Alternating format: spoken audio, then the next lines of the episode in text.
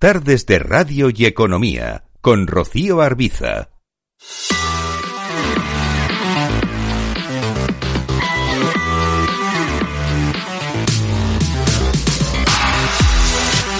Es momento también de echar un vistazo a cómo están las cosas, a cómo ha ido la sesión en el mercado de deuda, en el mercado de renta fija. Lo hacemos de la mano de Félix López, socio director de Atelecapital. ¿Qué tal, Félix? Muy buenas tardes.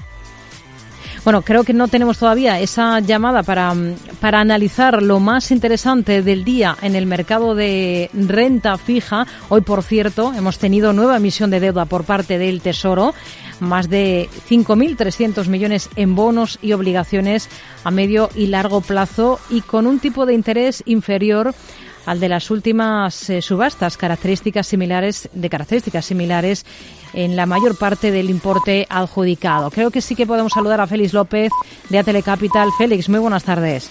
Hola Rocío, ¿qué tal? Muy buenas tardes. ¿Qué ha sido lo más interesante del día? ¿Le sorprende ese interés con el que se ha emitido hoy deuda a más largo plazo por parte del Tesoro?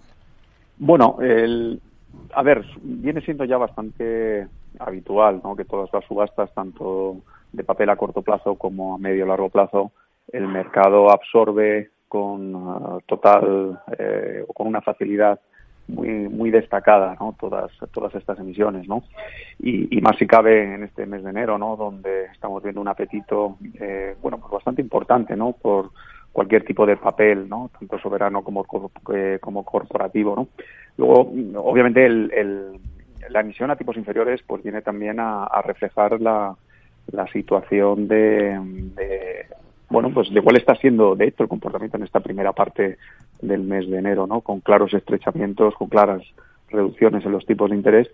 Ante esas expectativas que tiene el mercado, que no el Banco Central Europeo, de una cierta relajación ¿no? en la política de subida de tipos de interés. ¿no?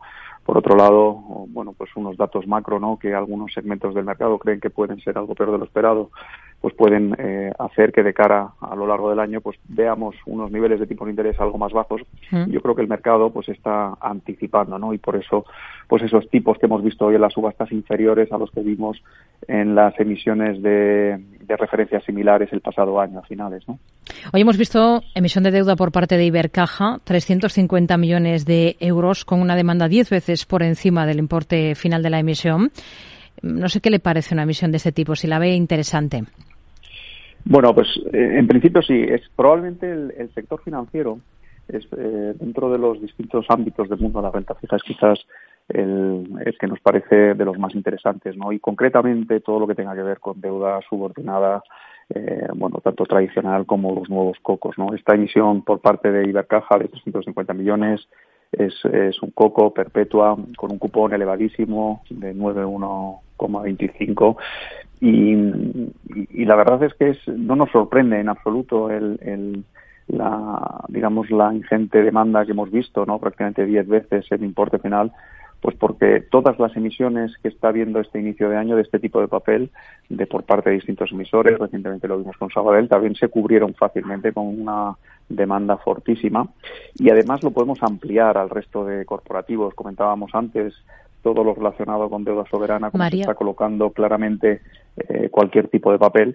Y, y este papel de, de, Ibercaja, aunque tenga un rating muy bajo, eh, no es eh, no se diferencia en mucho de los que ya estamos viendo y por eso, pues bueno, insistimos que o cambian mucho las circunstancias de mercado o el mercado va a absorber cualquier tipo de emisiones de estas características en las próximas semanas. Viene Iberdrola de colocar en las últimas horas una emisión de deuda híbrida verde. Eh, resulta interesante el acuerdo que, que, ha alcanzado la compañía con el Fondo Soberano Noruego, porque el retorno esperado por la entidad con esta inversión se sitúa en el entorno del 3%, cuanto el coste medio de financiación del grupo que preside Ignacio Galán está en torno al 3,5%. Esto es que Iberdrola ha conseguido capital más barato de lo que paga por su deuda. Es llamativo, ¿no? Sí, sin duda. Hay que ver de todas formas, en cualquier caso, los, los, eh, los parámetros finales de la operación con todas sus implicaciones que tiene de cara al medio y largo plazo.